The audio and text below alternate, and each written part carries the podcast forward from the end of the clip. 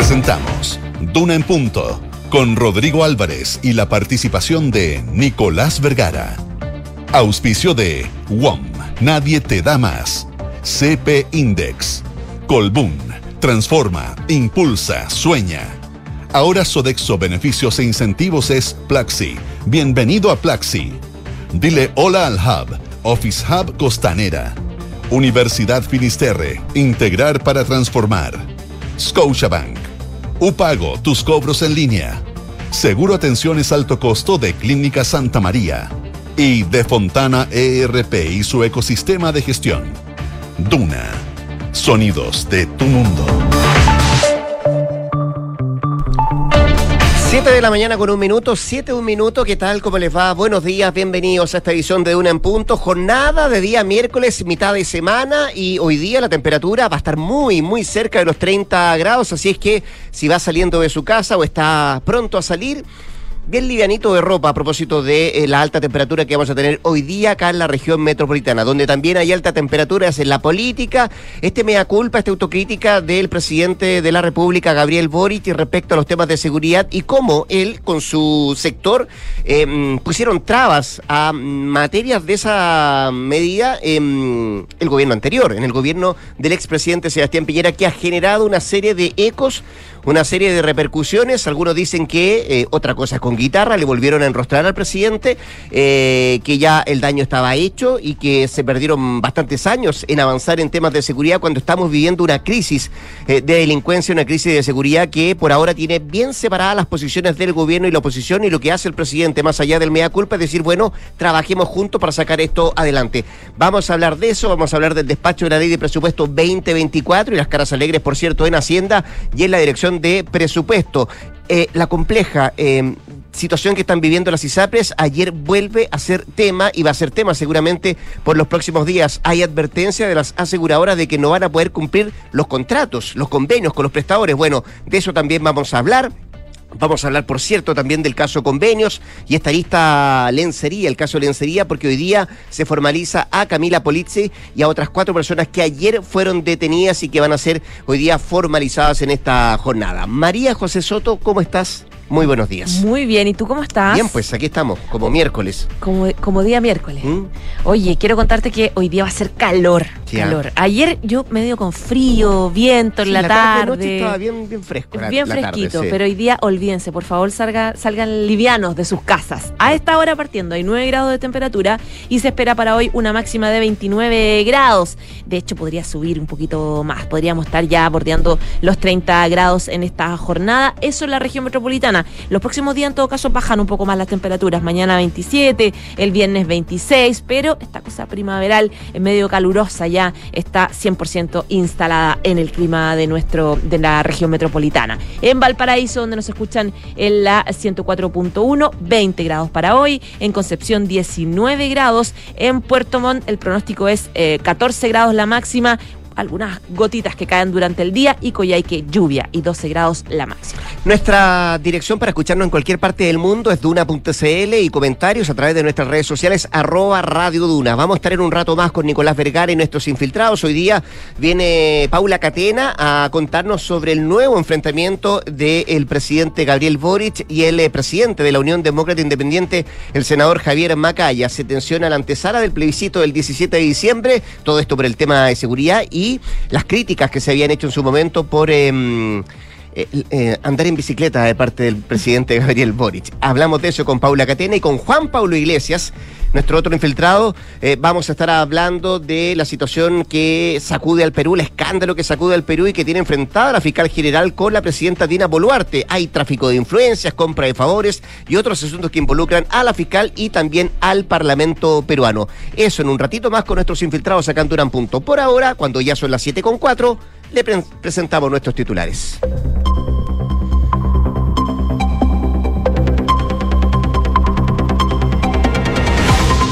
El Senado aprobó el presupuesto para el 2024-2024 y lo despachó a ley. El erario registró un aumento del 3,5% en comparación al año pasado y tiene especial enfoque en salud, vivienda y seguridad pública. Además, establece mayores restricciones para gobiernos regionales y la relación entre el Estado y los privados.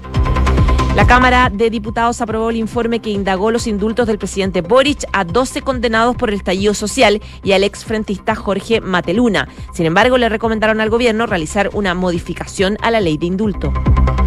La PDI concretó la detención de Camila Polisi y otras cuatro personas en el marco de la indagatoria del caso Convenios. A la ex candidata a diputada se suman la captura de Rodrigo Martínez y Simón Acuña, ex funcionarios del gobierno regional del Biobío, además de su pareja y cuñado.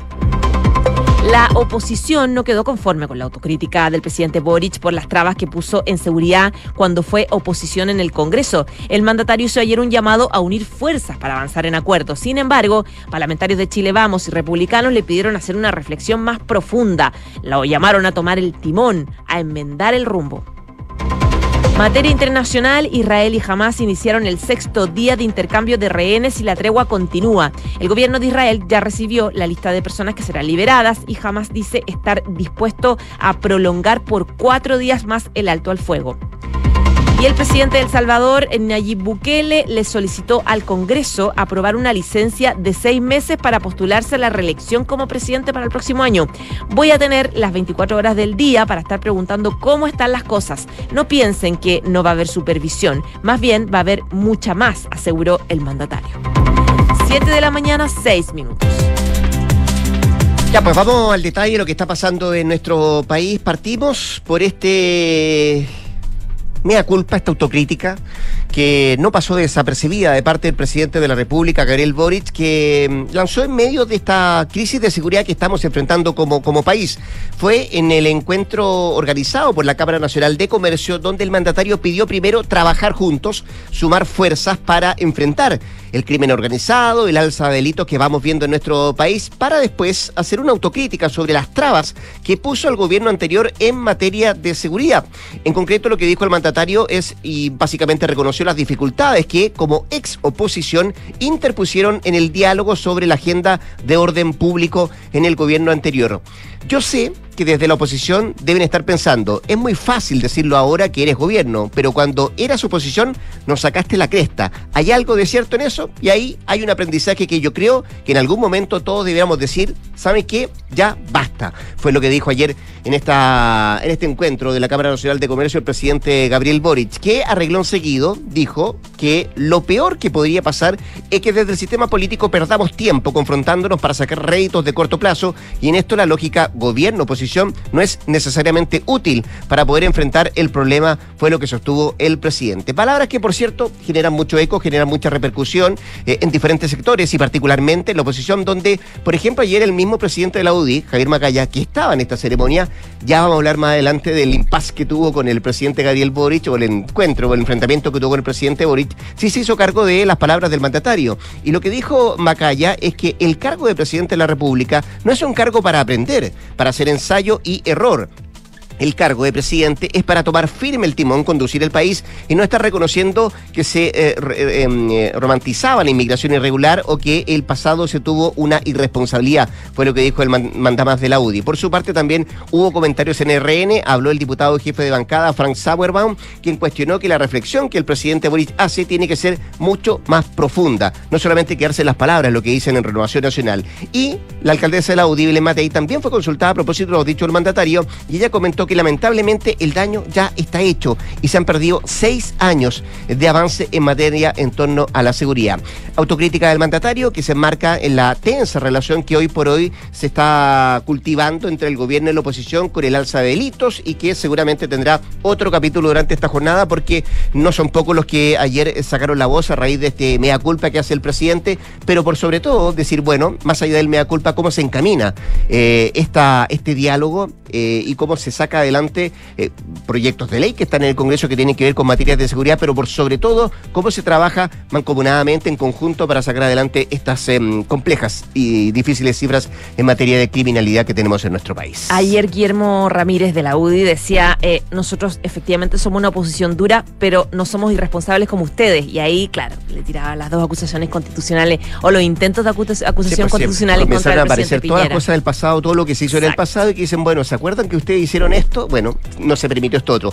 Y aquella vez que llevaron esta acción, lo mismo. Bueno, eh, tiene que ver con ese, con ese tipo de declaraciones que, insisto, eh, por ahora bien, bien alejadas las posturas de uno y otro eh, para una solución común de cara a la crisis delictual que está viviendo el país. 7 con 10. Escuchas, Duna en punto.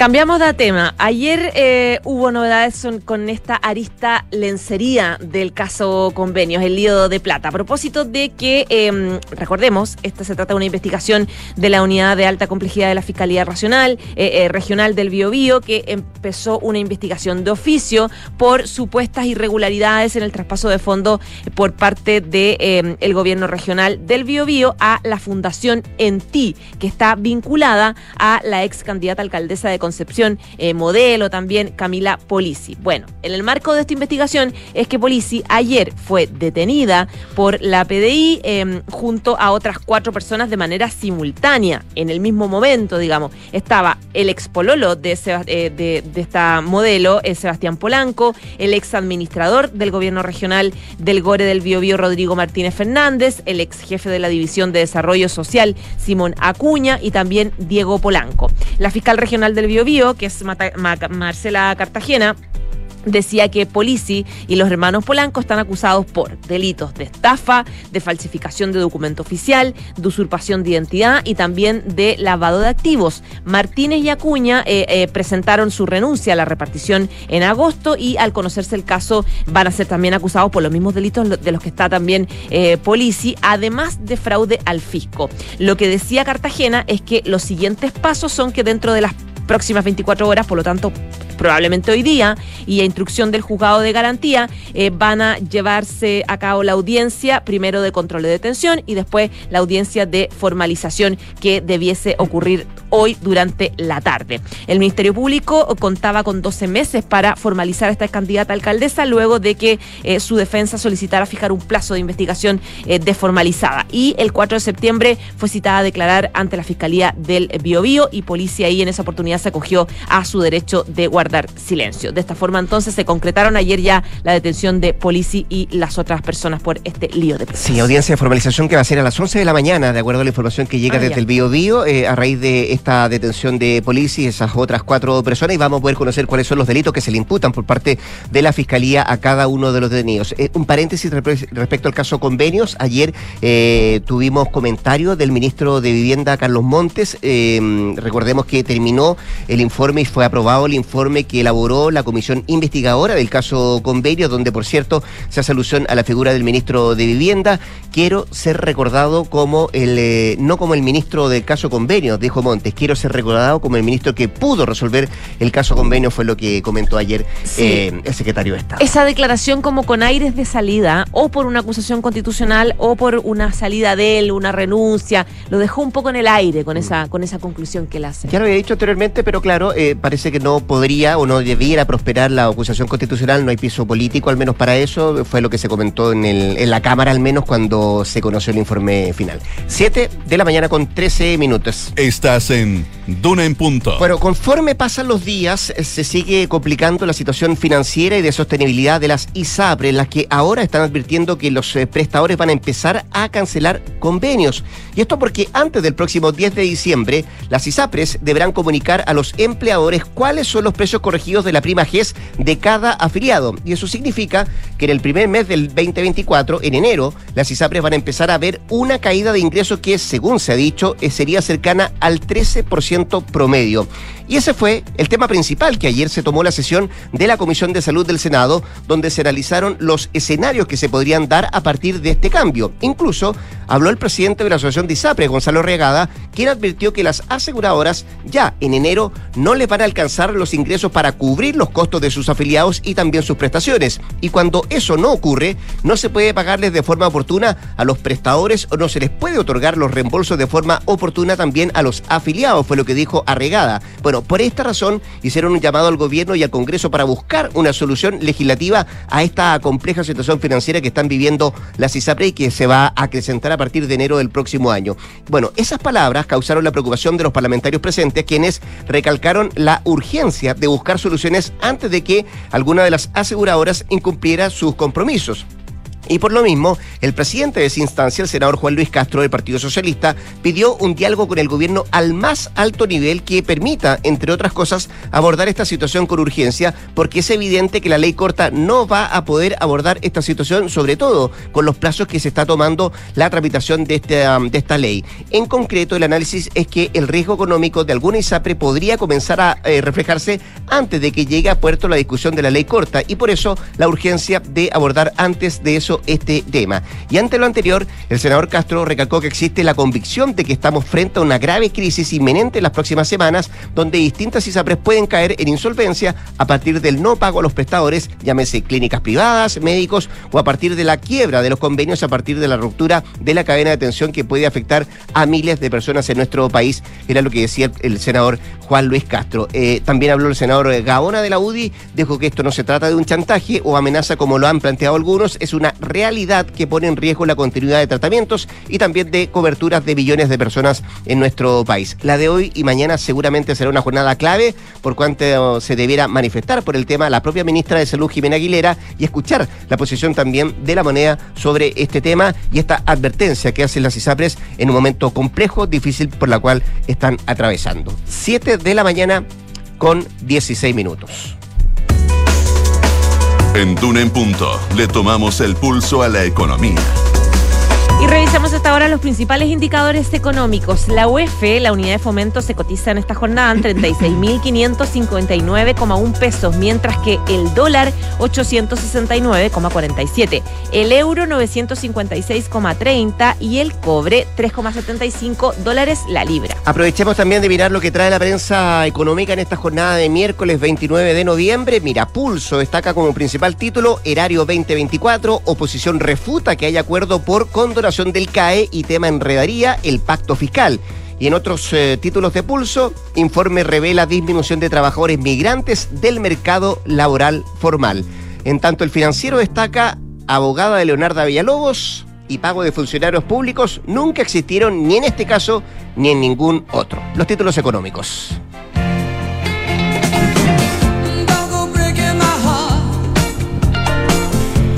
Elton John, Kiki D, Don't Go Breaking My Heart, a propósito de que Elton John y Paul McCartney vuelven a la pantalla grande como parte de la secuela de This Spinal Tap del director Rob Brainer.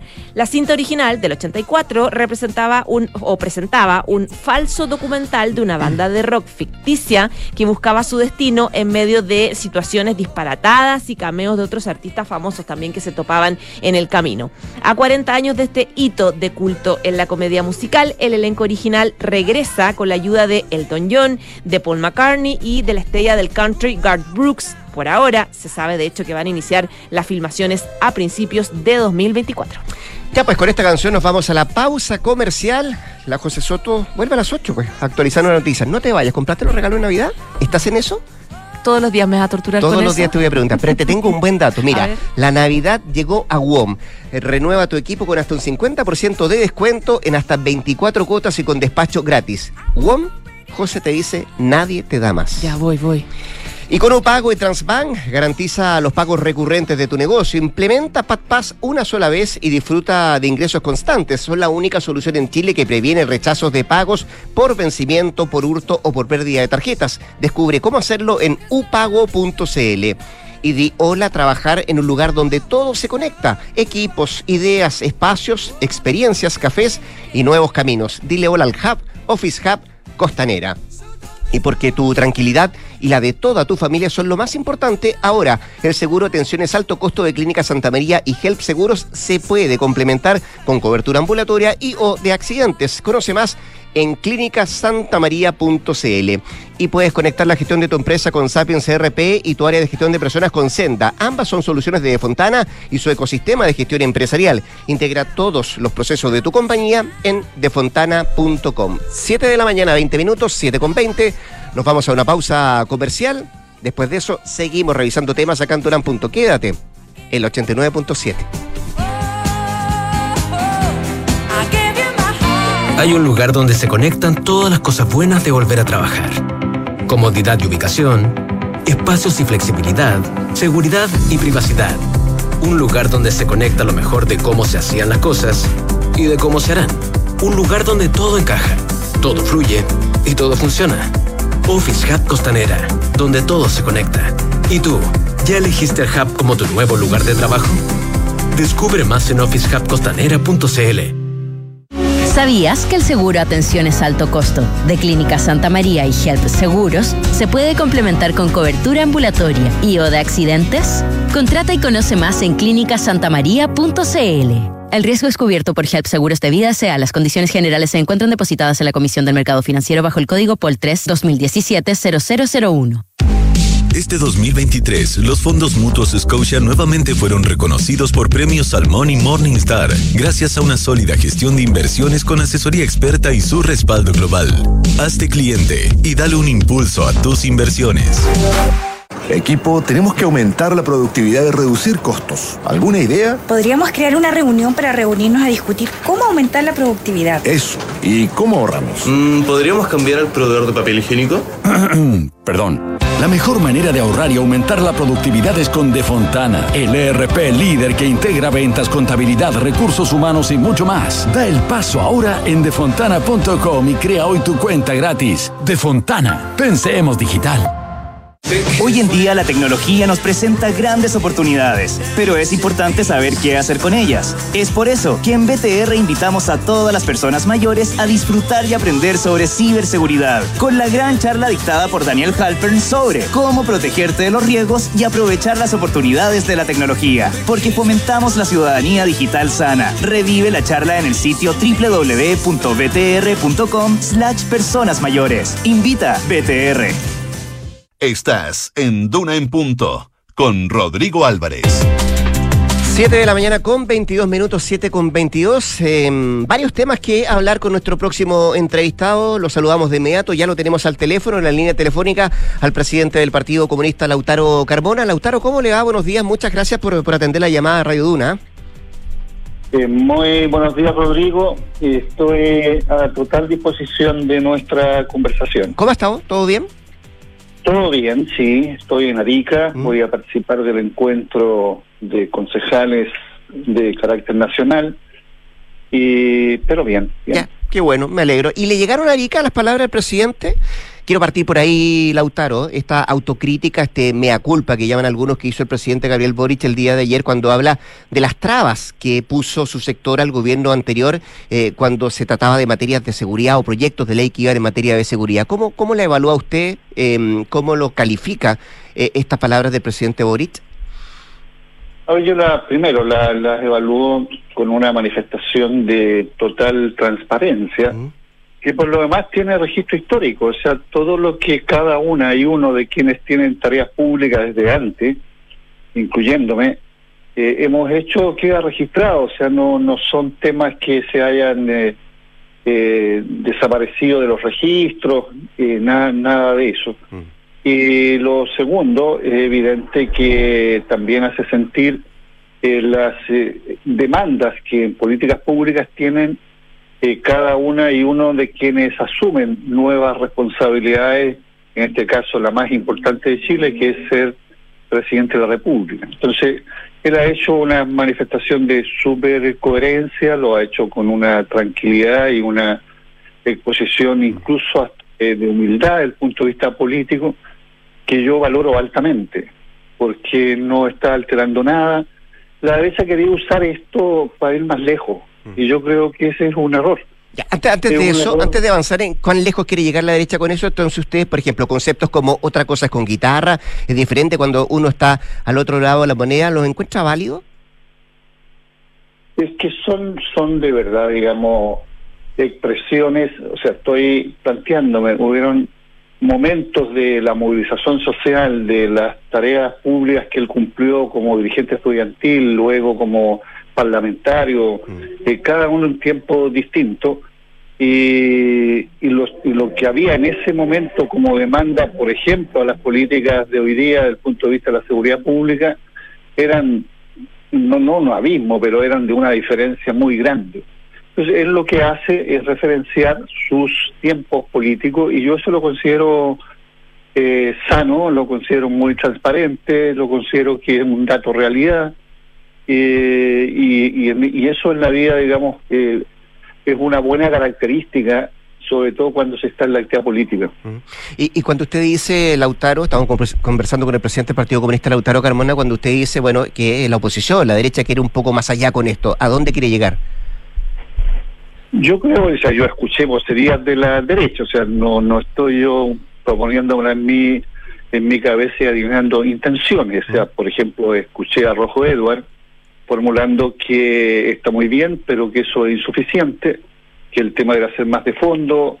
Entonces, cuando se llega a ese tipo de diálogo, de verdad que la gente no entiende. Dice, bueno, ¿qué más quieren? O sea, si hay una posibilidad de reponer un intercambio, hay una mirada que reflexiona sobre tiempos distintos y, y en vez de que eso sea un algo que alimente una posibilidad de intercambio frente a temas que son de gran preocupación, de primera preocupación de la inmensa mayoría del país, eh, se pone un palo, eso no es suficiente, hay que ir más lejos. Yo creo que imaginan que la, la, asumir, digamos, y reflexionar sobre las eh, posiciones que cada uno ha tenido históricamente, puedan llevar, digamos, a una suerte, entre comillas, de claudicación de la, de la opción y del compromiso político, eso es, digamos, una no solo una osadía, una audacia, un atrevimiento que que supera un diálogo político con mirada autoexigente y autocrítica. dicho lo anterior, y vamos al fondo quizá del tema, Lautaro, ¿usted ve de verdad la posibilidad de trabajar en conjunto para un debate constructivo eh, de la oposición con el gobierno, por ejemplo, en el tema seguridad, como lo estaba pidiendo también el propio presidente? Es que hay un tema, esta, esta debe ser, debe ser, no es que quisiera yo, ¿Mm? una política de Estado, primera cosa. Segundo, tal cual lo, lo indico, para que sea eso debe contar con el concurso de todos los sectores políticos, entre otras cosas porque la correlación que tiene el, Congreso no permite, si se requiriera un calificado en algún tipo de legislación, que una de las partes lo tenga. Y para ser más preciso aún, si esto es mayorías que destraben y permitan avanzar, tampoco lo tiene el gobierno. Entonces, si no se cuenta con la participación, con compromiso real, que ponga en el centro la preocupación país, la preocupación de que se fortalezca el Estado de Chile con una legislación y con una política pública que clama la población como una prioridad y como una necesidad, eh, es imposible que eso se implemente mm. y se contribuya en política pública. Eh, ahora es el momento para zanjar si se pone fin a la vendetta por parte de la oposición, fue lo que dijo ayer la ministra Vallejo. ¿Usted lo comparte? Es que lo que estoy diciendo me parece muy parecido a lo que ella afirma. Estoy planteando que lo que debe hacerse aquí es poner en el centro el tema que es el centro, poner el tema de fondo, poner el tema que es la preocupación que tiene por expectativa la sociedad chilena, las distintas comunidades que se ven tan golpeadas con la irrupción de un nivel desconocido de crimen organizado, de narcotráfico, de, de las peores manifestaciones que tiene el crimen a nivel mundial en un país como el nuestro, donde la convivencia tiene otros códigos. Entonces, si no se asume que eso impacta, inseguriza, genera un estrés, tiene preocupaciones y angustia en la población, y se va a hacer un punto político por contar con una mayoría transitoria en el, en el Parlamento, de verdad se está cayendo en, la limitación más grande que pueda tener la política, que es mirar solo, solo y validar solo lo que signifique el avance de mi mirada, de mi política, de mi sector.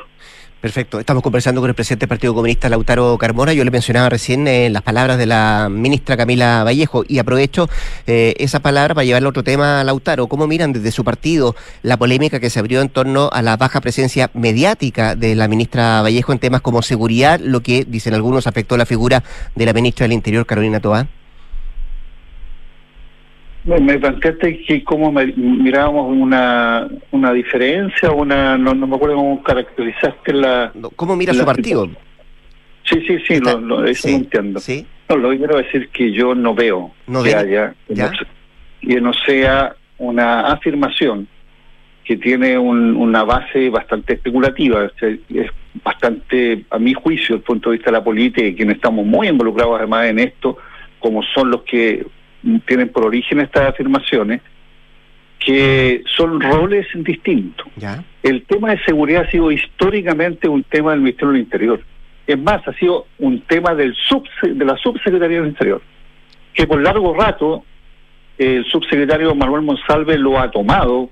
Es, es tanto como que en las encuestas lo validan casi como en categoría de ministro.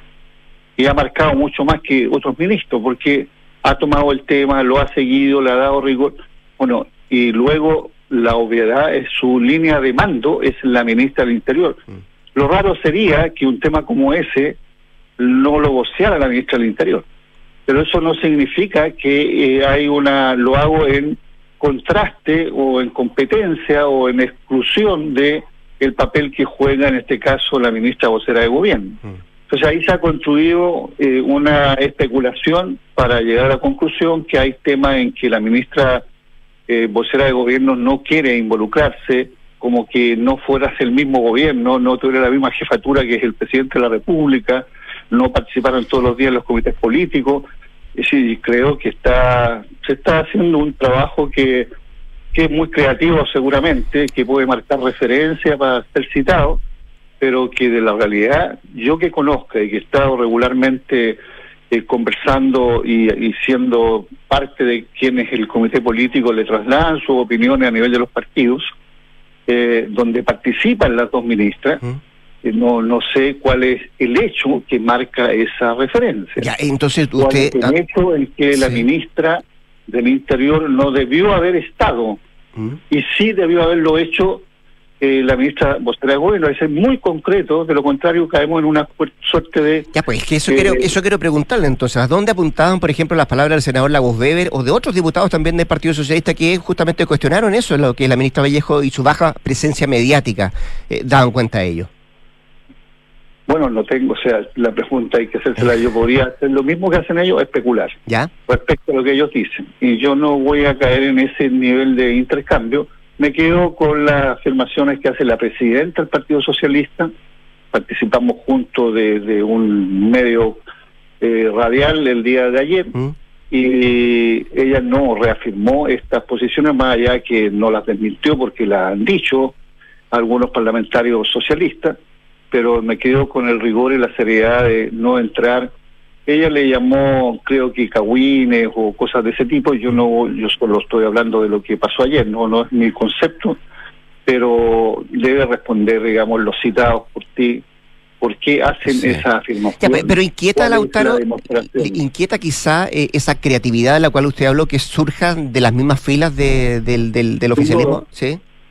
Sin duda, eso hace daño. Eso no. Primero, porque hay gente que tiene todas las posibilidades de llegar directo a la fuente y hacer una consulta, hacer saber la observación y tener la respuesta. Eh, yo que sepa, el gobierno no está en la interna, menos a nivel de ministerio, en una competencia. Sí, sería lo que eso ayuda a comprender de parte de otros sectores, como que hubiera un desgobierno, como que no hubiera una jefatura total, que es el presidente de la República, sobre todo sobre las dos ministras que son de la máxima confianza y cercanía de trabajo con el presidente. Entonces, no, no me parece, me parece eh, no plenamente responsable hacer afirmaciones de ese tipo si es que no hay eh, una, una un, un elemento, un argumento y un hecho en cual basarse y, en, forma irrebatible. Lo otro es especulativo y a esta altura de la vida, digamos, en el punto en que estamos, en los temas que estamos tratando, el tema lo asocia al tema de seguridad, me parece eh, muy poco responsable si uno quiere darle solidez y coherencia a la actuación que está teniendo el gobierno y particularmente el Ministerio del Interior en ese tema. Otros lo asocian a una posible campaña presidencial. Muy temprano, dice usted, para hablar de esto. Bueno, yo creo que en este caso serían los adherentes, los fan club, digamos, los que estarían poniendo el punto y no y no las ministras en cuestión, digamos. Por cierto que es muy temprano, por cierto que yo tengo la mejor valoración de ambas ministras desde el punto de vista de, de sus códigos valóricos, de su ética y, y de que están mil por mil, no cien por cien, mil por mil comprometidas hasta en el detalle en la implementación de las políticas del presidente Boris para que a Chile le vaya bien y no en un tema individual que que dos años son un, un, tiempo exageradamente largo para empezar a proyectar cosas de ese tipo. Mm. Lo que no es bastante largo y lo que se viene aquí a la vuelta de la esquina tiene que ver con el plebiscito constitucional Lautaro. Conversamos con el presidente del Partido Comunista Lautaro Carmona. Quería preguntarle si eh, le inquietan, le preocupan estos ocho puntos de diferencia que mostró la última encuesta académica entre la opción en contra y a favor. Se acorta la brecha, dicen algunos. Sí, o sea, yo, yo creo que si uno va a leer encuestas en un tiempo histórico, ¿Mm? Tiene que leerlas todas en todos los tiempos con los distintos resultados. Y si las va a tomar en serio para orientar las conductas propias, tiene que tomarlas todas en serio. Y por consiguiente, yo registro que efectivamente hay una encuesta que acerca la brecha entre eh, lo que es la posición en contra respecto a favor. Y, obviamente eso deberá ser como primera notificación, así me equivoque, porque prefiero equivocarme avanzando que quedándome parado, ¿Mm? eh, debe ser, digamos, cómo intensifico mucho más mi capacidad de vínculo, de diálogo, de argumentación, de aporte a una batalla de ideas sana para que el conjunto de la población pueda asistir a tomar posición en este en este plebiscito con conocimiento de causa. Sí.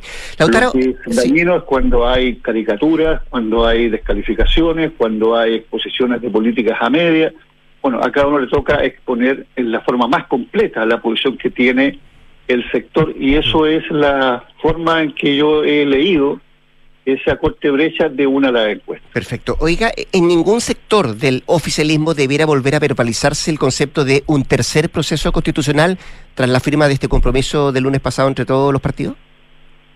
Así es, es una posición consciente, eh, común, eh, con, comprensión política y por tanto es la orientación que tenemos todo el sector, a lo menos de los partidos que formamos parte del gobierno. Ya, el hoy no hay espacio es tal cual o, se prolonga en el tiempo? Se lo pregunto porque ayer la senadora Jimena Rincón dijo que nadie ha asegurado que el año que viene o el subsiguiente puede haber espacio para un tercer proceso. O sea, nosotros lo hemos asegurado, de que no hay espacio. Lo, hemos dicho tal cual, incluso hay argumentos. Yo creo que es un argumento que es muy fuera de que son dos años intensamente de demanda electoral de marca mayor.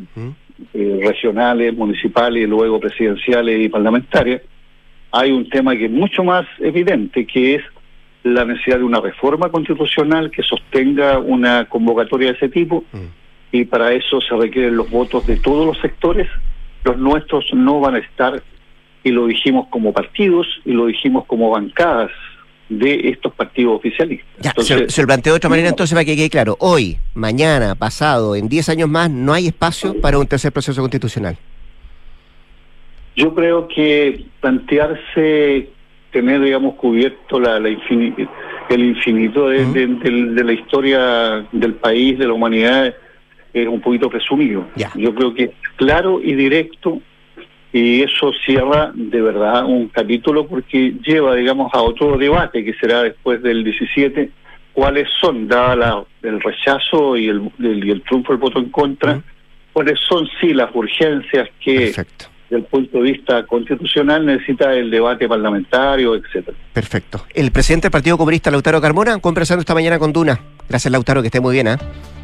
Igual que tengas buenos días, Rodrigo. Igualmente. 7 con 38, vamos a la pausa. Con Scotia Portafolios hay una alternativa de inversión perfecta para tu perfil, porque en Scotia hay expertos que van a diversificar tus inversiones en forma personalizada, trabajando la mejor estrategia para tus objetivos. Contacta hoy a tu asesor de inversiones Scotia. ¿Conoces CP Index? Es el primer sistema de calificación de proyectos inmobiliarios residenciales en Chile. ¿Quieres buscar tu próximo hogar o inversión de manera personalizada? Crea tu perfil en cpindex.com, define tus preferencias y encuentra el proyecto inmobiliario adecuado para ti. En la Finis forman en la excelencia. La carrera de Ingeniería Comercial tiene un sello en sostenibilidad. Es la única universidad de América Latina Supporting Institution de la iniciativa financiera ONU Ambiente, Universidad Finisterre, Ambición 2024. Y Colbún transforma la fuerza del agua, del sol y del viento en energía confiable y al alcance de todos, impulsando una transición energética responsable. Y en noticias que alegran el día, queremos compartir que Sodexo, beneficios e incentivos ahora es Plaxi. Únete a esta evolución porque Plaxi es más que un beneficio beneficios de alimentación. Bienvenidos a la mirada Plaxi de la vida. Nos vamos a la pausa, al regreso Nicolás Vergara y nuestros infiltrados Juan Pablo Iglesias, Paula Catena, Canduran Punto. Juan Alberto, Juan Alberto. Hugo Alfredo, Hugo Alfredo. Mira lo que me enseñó WOM para esta Navidad. Las ofertas navideñas llegaron a WOM. Renueva tu equipo con hasta un 55% de descuento. Aprovecha y llévalo en hasta 24 cuotas sin interés y con despacho gratis. ¡Salvaje! WOM, nadie te da más. Bases y condiciones en WOM.cl. En Colbún somos una empresa de origen chileno. Transformamos la fuerza del agua, del sol y del viento en energía renovable, eficiente y segura al alcance de todo el país. Impulsamos una transición energética responsable, promoviendo pequeños y grandes cambios junto a clientes, trabajadores y comunidades. Por eso en nuestra central hidroeléctrica Angostura construimos un gran proyecto turístico en el Biobío, el Parque Angostura, que acumula más de un millón de visitas en 10 años. Colbún transforma, impulsa, sueña. Tenemos una noticia que queremos compartir contigo. El Sodexo Beneficios e Incentivos que conocías cambió y ahora somos Plaxi. Porque tu cheque restaurante siempre evolucionó y ahora es Plaxi. Para que disfrutes más de todos esos momentos que realmente importan. Descubre nuevas experiencias y no lo olvides, ahora somos Plaxi. Bienvenidos a la mirada Plaxi de la vida. Conoce más en plaxi.cl. En la Finis creemos en integrar para transformar, porque la excelencia se logra integrando a la academia, las demandas del nuevo mundo, donde la sostenibilidad es una preocupación de todos. La carrera de Ingeniería Comercial cuenta con un sello en sostenibilidad. Somos la única universidad de América Latina que es Supporting Institution de la iniciativa financiera de ONU Ambiente. Universidad Finisterre. Integrar para transformar. Admisión 2024. Infórmate en finisterrae.cl. Descubre la alianza perfecta para tu negocio con UPago y Transbank. Garantizamos tus pagos recurrentes. Evita las complicaciones por vencimiento, hurto o pérdida de tarjetas y reduce los rechazos. Activa PadPass en línea una sola vez y asegura tus ingresos de forma permanente. Optimiza tu flujo de caja y reduce los impagos. Fortalece las finanzas de tu negocio hoy. Visita upago.cl y pasa al siguiente nivel. Oye, así que te compraste un depto nuevo. Sí. ¿Y qué tal? ¿Todo bien? Increíble. Sabía lo que quería, pero no sabía cómo ni dónde encontrarlo. Y un amigo me dio el dato de CP Index. ¿Lo conoces? cpindex.com. Todo el rato. Le dicen el Tinder inmobiliario. Se basó.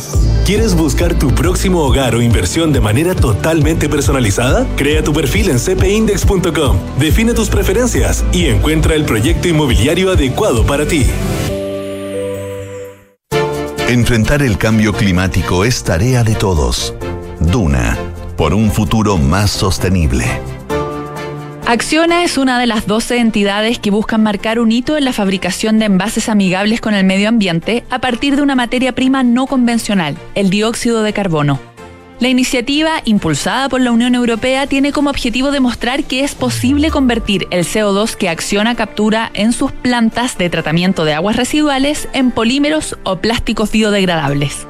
Este proyecto, que se extenderá hasta 2027, incluirá estudios complementarios a cargo de importantes universidades europeas, que analizarán las opciones de biodegradabilidad y reciclaje de estos envases. Todo con el objetivo de avanzar en la sostenibilidad de una industria que genera una parte importante de los residuos del planeta.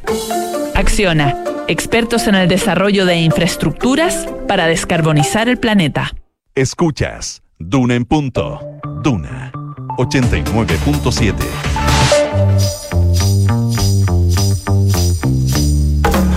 Son los infiltrados. Los editores de la tercera están en Duna en punto. Iniciamos este tercer y último bloque saludando a Nicolás Vergara, Juan Pablo Iglesias y a Paula Catena. ¿Cómo están? Buenos días. Hola, buenos días, ¿qué tal? ¿Todo bien? Hola, buenos, buenos días. días. ¿Cómo están? ¿Puedo hacer una pequeña recomendación? La que casi quiera, lo, casi por lo favor. único que voy a decir hoy día. Sí. Si alguien quiere, algún- alguien que haga clase o que tenga interés por las ideas eh, y, y quiere explicar en algún minuto la dialéctica marxista, yo le sugeriría que escuchara sobre todo los primeros 10 minutos de la entrevista que hoy día Rodrigo Álvarez le hizo a Lautaro Carmona. el uso del argumento circular, el validar pero criticar en el fondo. Yo les recomiendo, si alguien quiere entender cómo funciona la dialéctica eh, comunista, digamos, les recomiendo escuchar la entrevista que Rodrigo Álvarez, los primeros 10 minutos la entrevista que Rodrigo Álvarez le hizo a Lautaro Carmona. Creo que es casi todo lo que voy a decir hoy día. Perfecto. Paula Catena, ¿cuándo se transformó eh, andar en bicicleta en un tema tan comentado? Bueno, esto tiene que ver Sí, con el contexto que nos encontramos, que estamos ya a días del plebiscito constitucional, que hemos visto cómo se han ido radicalizando ciertas posturas. Esto lo que comentan en privado con esta lógica un poco adversarial, eh, teniendo en cuenta de que eh, dentro de los cálculos que hay, al menos en la derecha, tiene que ver con eh, que eso les podría traer cierto rédito político ponerse en contraposición con el Ejecutivo.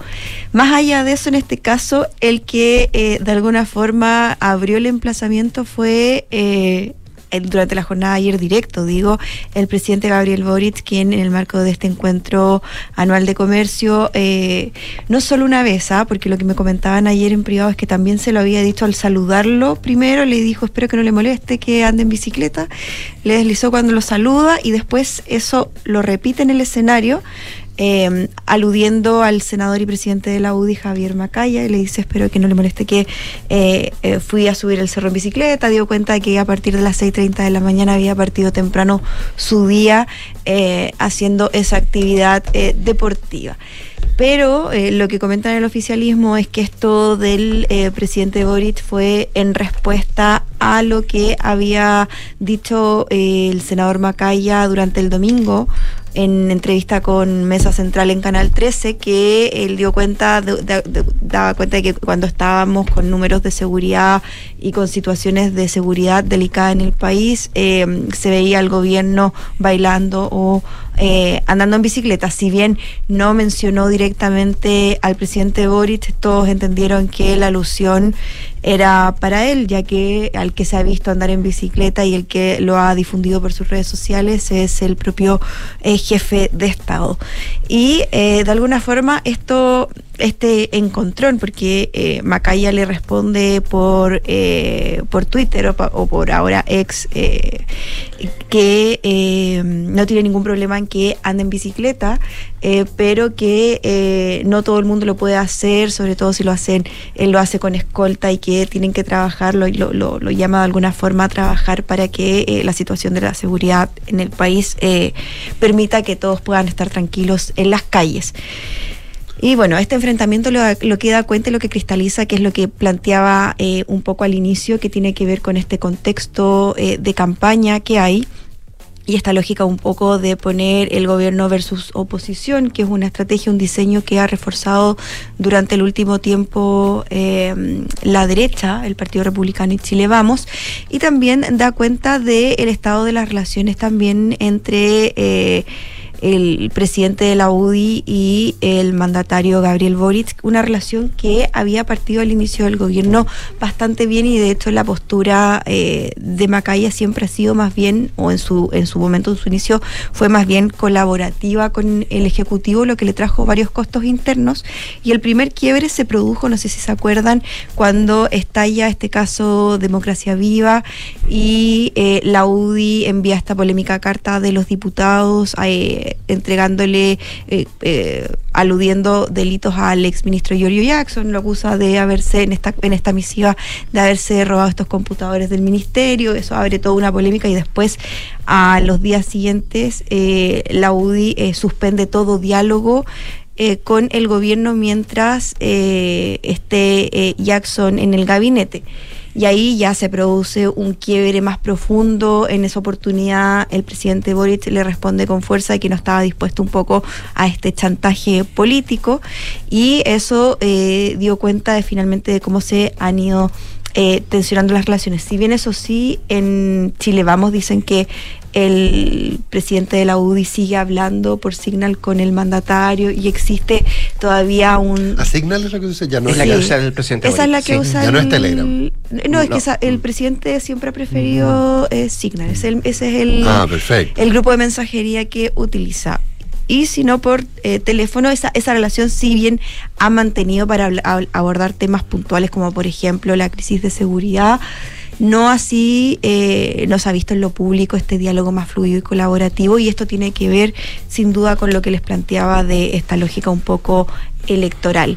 Y bueno, eh, hay que ver esto también porque todo esto se ha traducido también en un ambiente en el Congreso más crispado. Igual se siguen eh, viendo ciertas iniciativas. Hoy día en materia de migración, seguridad, todavía eh, esperan algunos que siga avanzando, pero otros en privado reconocen, ojo, que aquí eh, hay que esperar que pase. Después del 18 podemos hablar Mm. más en serio, dicen algunos. Pero la pregunta, la pregunta del momento parece ser si en estos juegos dialécticos en algún minuto el presidente se juega por el en contra, que es a lo que está a lo que está jugando la oposición todo el rato, ¿no? Bueno, eh, lo- el diseño de, de la moneda es que no, que, se, que, el, que el presidente, y de hecho se ha visto a los ministros, si bien tuvieron algunos anuncios críticos o, o criticaron ciertas iniciativas del de la propuesta del Consejo Constitucional, no han pisado el palito, por así decirlo coloquialmente, a eh, manifestar una postura clara, cuando en verdad en privado todos saben cuál es la postura del Ejecutivo, pero ellos no han hecho el hito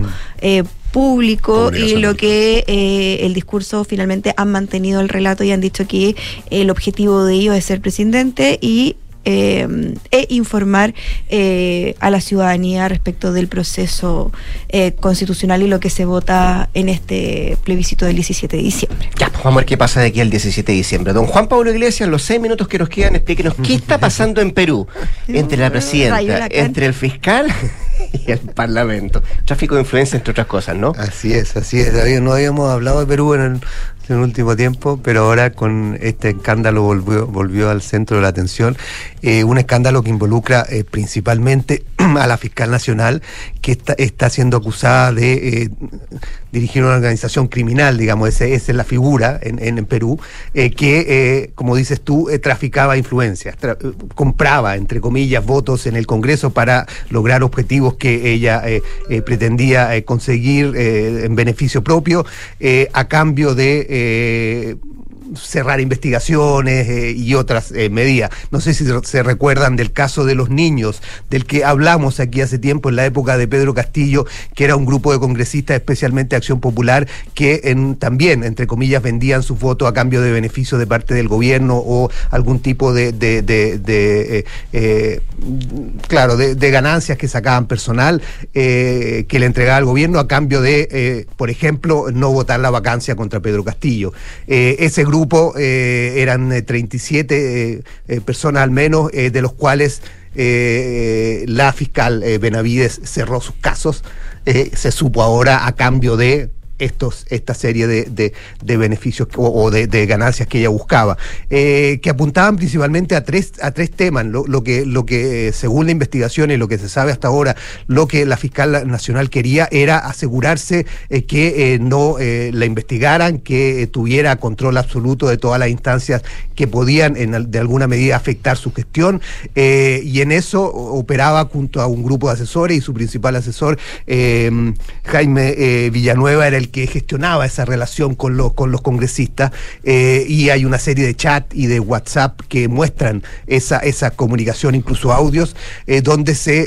eh, se buscaba el apoyo de los congresistas para, entre otras cosas, eh, eh, la elección del defensor del eh, pueblo, la, elección o la, la cambio de la Junta Nacional de Justicia y también la inhabilidad de la ex fiscal, que eventualmente podía ser la sucesora de Benavides si es que Benavides era eventualmente destituida por la Junta Nacional, investigación que la Junta Nacional de Justicia estaba llevando a cabo, digamos. O sea, en el fondo también ella estaba asegurando su puesto y evi- tratando de evitar que la destituyeran. Eh, todo esto eh, estalló el, fin de semana, el, lunes fue detenido Jaime Villanueva, está siendo investigado y parte eh, la investigación o, o las revelaciones y lo que, lo que está hoy día eh, concentrando la atención en Perú, a partir de la entrega de información de uno de estos congresistas cuya entidad todavía no se sabe, que se habría... se habría eh, eh, estaría beneficiándose de la colaboración eficaz eh, que ofrece la, la justicia en Perú, entregando información a cambio de, de, castigos menores, digamos. Y a partir de ahí, no sé, como decía, no se sabe quién es, se ha ido conociendo toda esta trama. El tema es que Patricia Benavides dicen que la mejor defensa es el ataque eh, y respondió atacando y el mismo lunes presentó una una eh, eh, investigación o una denuncia contra la presidenta eh, de la República, Dina Boluarte, por las muertes durante las protestas del año del año pasado contra ella y contra el, ministro del Interior y los y varios ex ministros del Interior. Eso podría eventualmente llevarse al Congreso, o sea, o el Congreso acogerlo y iniciar un proceso de destitución de la propia Boluarte después de una investigación. Hay que ver si eso prospera o no. El tema hoy día está más bien concentrado en lo que va a pasar con eh, Patricia eh, Benavides, la fiscal nacional, que eh, eh, la Junta Nacional de Justicia anunció anoche que estaba que había iniciado un, proceso contra ella, digamos, de investigación que eventualmente podría llevarla a la destitución o a la suspensión en un periodo de- dependiendo de la medida que tome. La Junta Nacional de Justicia es la que puede remover finalmente a la, a la fiscal y, hoy día no tiene no tiene eh, aliados especiales ahí. Lo que ella quería era cambiar esa Junta Nacional de Justicia para tenerla asegurada, digamos. Eh, y en eso eh, eh, todavía no, no lo logró. El, defensor del pueblo era otro cargo importante porque es el que dirige ese grupo que nombra esta Junta Nacional. Por lo tanto, ese es el escenario. Hay que ver hasta dónde llega y cuánto más se sabe, digamos, de la venta o no de, de votos en el Congreso. ¿ya? Ya, pues, justo, preciso y conciso. A Dina Boluarte no la han vacado todavía, ¿no? No. Ni una vez. No, no. Pero entiendo pueden citar la subcomisión de acusación constitucional. ¿no? Claro, Eso. a partir de esto sí, a partir de esto sí, exactamente, exactamente. Plantear la vacancia. Ya, pues. Paula Catena, Cumplimos, ¿ah? muy bien, como siempre. Juan Pablo Iglesias, don Nicolás. Vámonos rápido. Tra- Le días. traigo unos neumáticos para que Vámonos rápido. Le traigo unos neumáticos. para Vienen las noticias con María José Soto acá en la 89.7. Después de eso, no se lo pierda. Hablemos en off acá en Duna. ¿Qué es? La 89.7. Buen día. El orden, igual.